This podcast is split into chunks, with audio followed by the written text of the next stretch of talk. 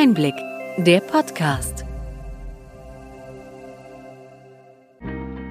Sie hören den Einblick-Podcast, der Podcast für den tieferen und dennoch knackigen Einblick in die relevanten Ereignisse des Gesundheitswesens der vergangenen Woche vom Gesundheitsmanagement der Berlin Chemie. Heute ist der 28. Januar 2022.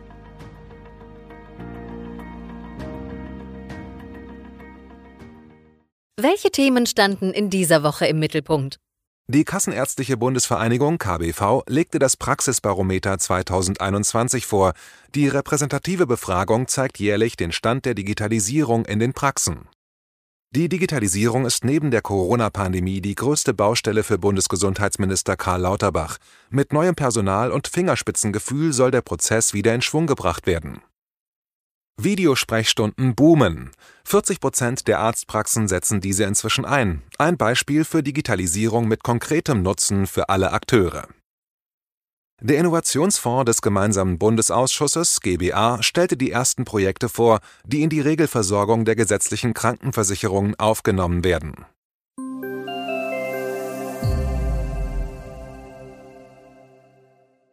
Womit fangen wir heute an?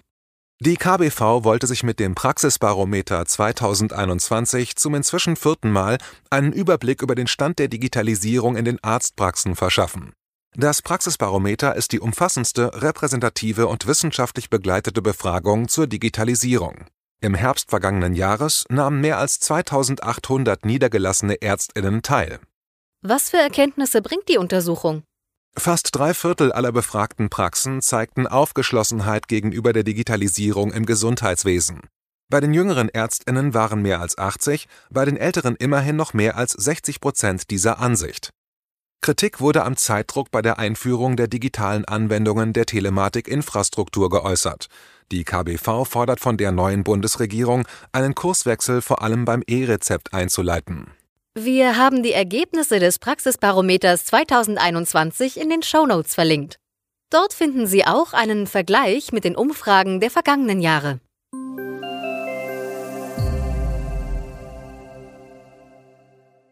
Die elektrostatische Aufladung der neuen elektronischen Gesundheitskarte EGK sorgt seit Dezember für Probleme bei einem Kartenterminal des Herstellers Ingenico. Dabei wird das Kartenlesegerät beim Einlesen der EGK in der Praxis lahmgelegt und in einzelnen Fällen kann es auch zu Problemen mit der gesamten IT kommen. Die Gematik teilte mit, dass an einer Lösung mit Hochdruck gearbeitet werde. Schlagzeilen empfahlen mit Augenzwinkern, PatientInnen sollten nur geerdet in die Arztpraxis kommen. Der notwendige Neustart des Lesegerätes benötige Zeit, die im normalen Praxisalltag nicht vorhanden sei. Die neue Version der EGK setzt die NFC-Technik zur Datenübertragung ein, die auch bei der kontaktlosen Kartenzahlung im Supermarkt genutzt wird. Die Panne bei der Gesundheitskarte sei nur die Spitze des Eisbergs der Probleme bei der Telematikinfrastruktur TI.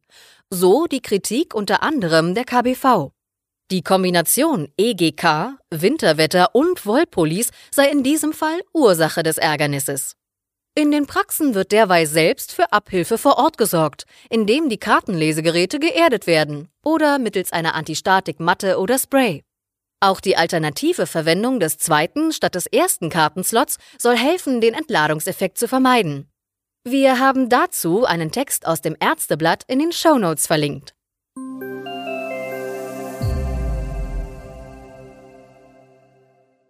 Seit dem 1. Juli 2019 ist der Anschluss an die Telematikinfrastruktur für die Arztpraxen Pflicht. Sonst werden die Honorare gekürzt, seit März 2020 um 2,5 Prozent. Viele Ärztinnen bemängeln, dass die TI und die digitalen Anwendungen nicht ausgereift seien. Nach dem Praxisbarometer sind inzwischen mehr als 85 Prozent aller Praxen an die TI angeschlossen. Der von der KBV geforderte Kurswechsel bei den digitalen Anwendungen wird auch von einer Petition der Kassenärztlichen Vereinigung Bayerns unterstützt. Massenanwendungen der TI sollen demnach erst nach einer zwölfmonatigen Testphase eingeführt werden und es soll dauerhaft ein Ersatzverfahren existieren, um die Versorgung zu sichern. Für diese Forderung wurden mehr als 50.000 Unterzeichner gewonnen und im Februar beschäftigt sich der Petitionsausschuss des Deutschen Bundestages mit dem Thema. Im Bundesgesundheitsministerium sortiert man sich gerade neu und auch die Gematik soll neu aufgestellt werden. Karl Lauterbach hat von seinem Vorgänger Spahn viele Baustellen bei der Digitalisierung geerbt. Die verpflichtende Einführung des einstigen Prestigeprojekts E-Rezept ist zunächst auf unbestimmte Zeit verschoben. Mit Fein- und Fingerspitzengefühl statt engen Terminplänen und Druck soll nun die Stimmung rund um die digitalen Möglichkeiten gedreht werden. Von den drei engen Weggefährten Jens Spahns haben sich zwei schon verabschiedet. Gottfried Ludewig sollte als Leiter der von Spahn neu geschaffenen Abteilung Digitalisierung die ambitionierten Ziele umsetzen, Christian Klose kam von der AOK Nordost ins Ministerium und brachte die technisch-operative Erfahrung mit. Beide wechseln nun in die private Wirtschaft. Der dritte Mann des Digitalisierungstrios, Markus Leik-Dieken, der Geschäftsführer der Gematik, wird wohl bleiben und Bundesminister Karl Lauterbach muss bei der Besetzung der anderen Positionen ein gutes Händchen beweisen. Wie es mit der Digitalisierung und bei der Gematik weitergeht, werden wir in den kommenden Wochen sehen. Dann wird sich auch zeigen, wie die Formulierung im Ampelkoalitionsvertrag zu verstehen ist, dass die Gematik zu einer nationalen Gesundheitsagentur ausgebaut werden soll. Digitalisierung mit klarem Nutzen für Ärztinnen und Patientinnen findet viel Anklang, wie das Beispiel der Videosprechstunden zeigt. Inzwischen machen hiervon knapp 40 Prozent der Praxen Gebrauch. Vor Beginn der Corona-Pandemie waren es lediglich 6 Prozent. Die DAK Gesundheit hat ein Praxismodernisierungsgesetz mit staatlicher Unterstützung für die Digitalisierung in den Arztpraxen gefordert. Wir hatten dazu in der letzten Ausgabe berichtet. Diese Idee wird auch von den Ärzteverbänden positiv aufgegriffen. Zusammenfassend fordern die Verbände neben der finanziellen Unterstützung ausgereifte Lösungen, die einen echten Mehrwert in der Versorgung bieten. Die Praxen seien keine Testlabore, erklärte Dr. Ulrich Weigelt, der Bundesvorsitzende des Deutschen Hausärzteverbandes. Kommen wir zu positiven Nachrichten der Digitalisierung. Der Innovationsfonds des gemeinsamen Bundesausschusses GBA hat zwei Projekte vorgestellt, die nach der Erprobungsphase in die Regelversorgung übernommen werden. Das Projekt ERIC der Berliner Charité bringt Teleroboter als Assistenz bei den Visiten zum Einsatz. So sollen Folgeschäden bei intensivmedizinisch Behandelten verringert werden. Laienverständliche Patientenbriefe werden mit dem zweiten Projekt PASTA automatisiert erstellt und sollen das Krankheitsbild und die durchgeführten Untersuchungen patientengerecht erläutern. Der Innovationsfonds des GBA soll Projekte fördern, die über die bisherige regelhafte Gesundheitsversorgung in der gesetzlichen Krankenversicherung hinausgehen und so Impulse für die innovative Entwicklung des Gesundheitswesens geben das Diabetes-Screening-Projekt DIMINI hat es im Gegensatz zu den beiden vorher genannten Projekten nicht geschafft, in die Regelversorgung aufgenommen zu werden. Ziel von DIMINI war es, Menschen mit einem erhöhten Diabetesrisiko zu erkennen und sie in die Lage zu versetzen, die Entstehung von Diabetes zu vermeiden oder zumindest zu verzögern. Bei dem 2018 gestarteten Programm konnten keine stabilen signifikanten Effekte nachgewiesen werden wir haben die Projektseiten von Eric und Pasta in den Show Notes verlinkt.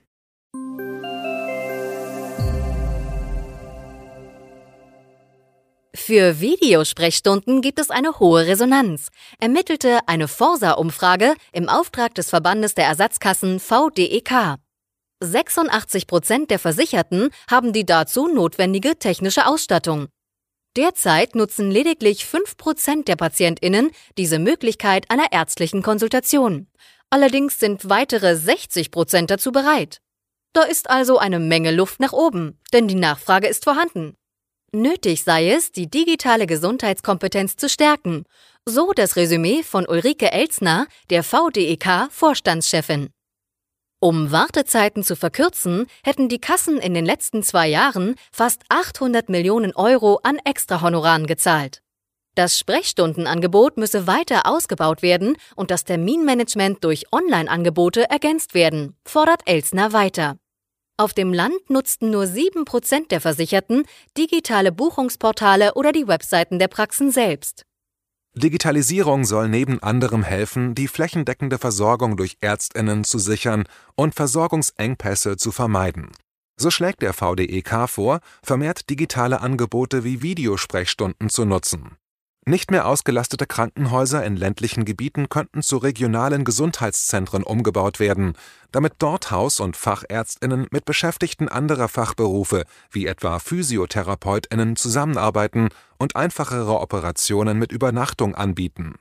Weiter schlägt der VDEK vor, ärztliche Aufgaben an Pflegekräfte und medizinische Fachangestellte zu delegieren, etwa bei der Wundversorgung oder Kontrollbesuchen. Mit ihrer Forderung hat Ulrike Elsner allerdings die Vertragsärztinnen verärgert. Mehr Sprechstunden zu fordern sei frech und instinktlos, sagte Dr. Thomas Fischbach, der Präsident des Bundesverbandes der Kinder- und Jugendärztinnen, dem Ärzteblatt. Ähnlich äußerten sich weitere Vertreterinnen sowie die KBV. Die Ärztinnen hätten während der Pandemie viel mehr Arbeit geleistet. Viele Patientinnen hätten zudem gar kein Interesse an einer digitalen Terminvergabe, erklärte Wieland Dietrich, der Vorsitzende der Freien Ärzteschaft. Mit dem Terminservice- und Versorgungsgesetz TSVG hatte der damalige Bundesgesundheitsminister Jens Spahn versucht, die gegensätzlichen Positionen zu den Wartezeiten bei Fachärztinnen zu befrieden. Im Gegenzug zu fünf Pflichtstunden mehr pro Woche sieht das Gesetz extrabudgetäre Honorare vor, beispielsweise für die Annahme neuer PatientInnen.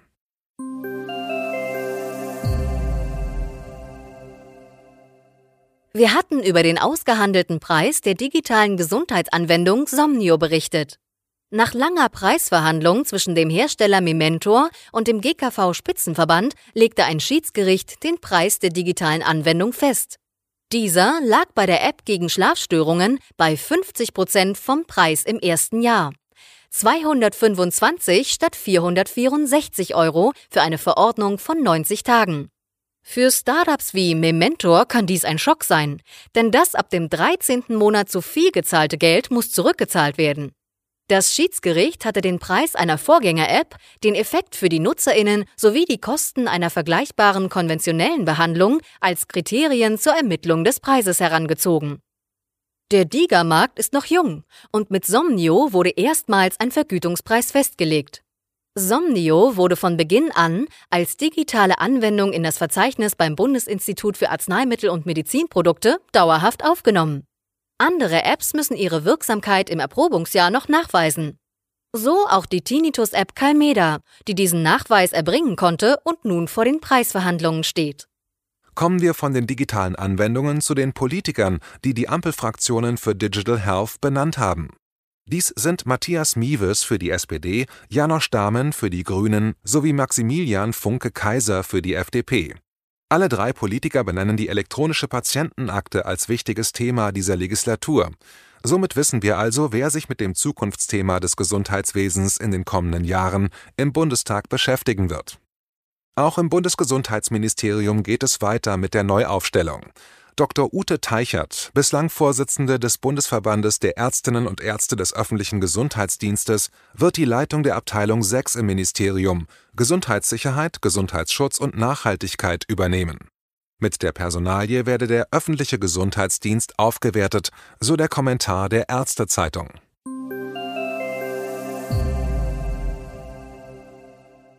Soweit unser Rückblick. Was für Themen bringen die kommenden Wochen? Corona auf allen Kanälen seit zwei Jahren. Bayern meldete damals den ersten Corona-Fall in Deutschland. Mit einer allgemeinen Impfpflicht soll die Pandemie überwunden werden, da die Impfquote mit knapp 75 Prozent deutlich unter den benötigten 90 Prozent liegt. Im Bundestag fand in dieser Woche eine erste Orientierungsdebatte statt. Im Februar und März wird weiter beraten. Weiter geht es auch beim E-Rezept. Die Gesellschafter der Gematik haben einstimmig, also auch mit der KBV, den weiteren Fahrplan beschlossen. In der Testphase sollen 30.000 E-Rezepte erfolgreich abgerechnet werden, dann soll sich die flächendeckende Einführung anschließen. Hat Ihnen die breite und bunte Palette an Nachrichten und Informationen gefallen? Wir freuen uns, wenn Sie unseren Podcast weiterempfehlen und über Ihre Anregungen und Fragen. Schreiben Sie uns einfach an gesundheitsmanagement at berlin-chemie.de. Wir freuen uns, wenn Sie am nächsten Freitag wieder dabei sind beim Einblick-Podcast vom Gesundheitsmanagement der Berlin Chemie.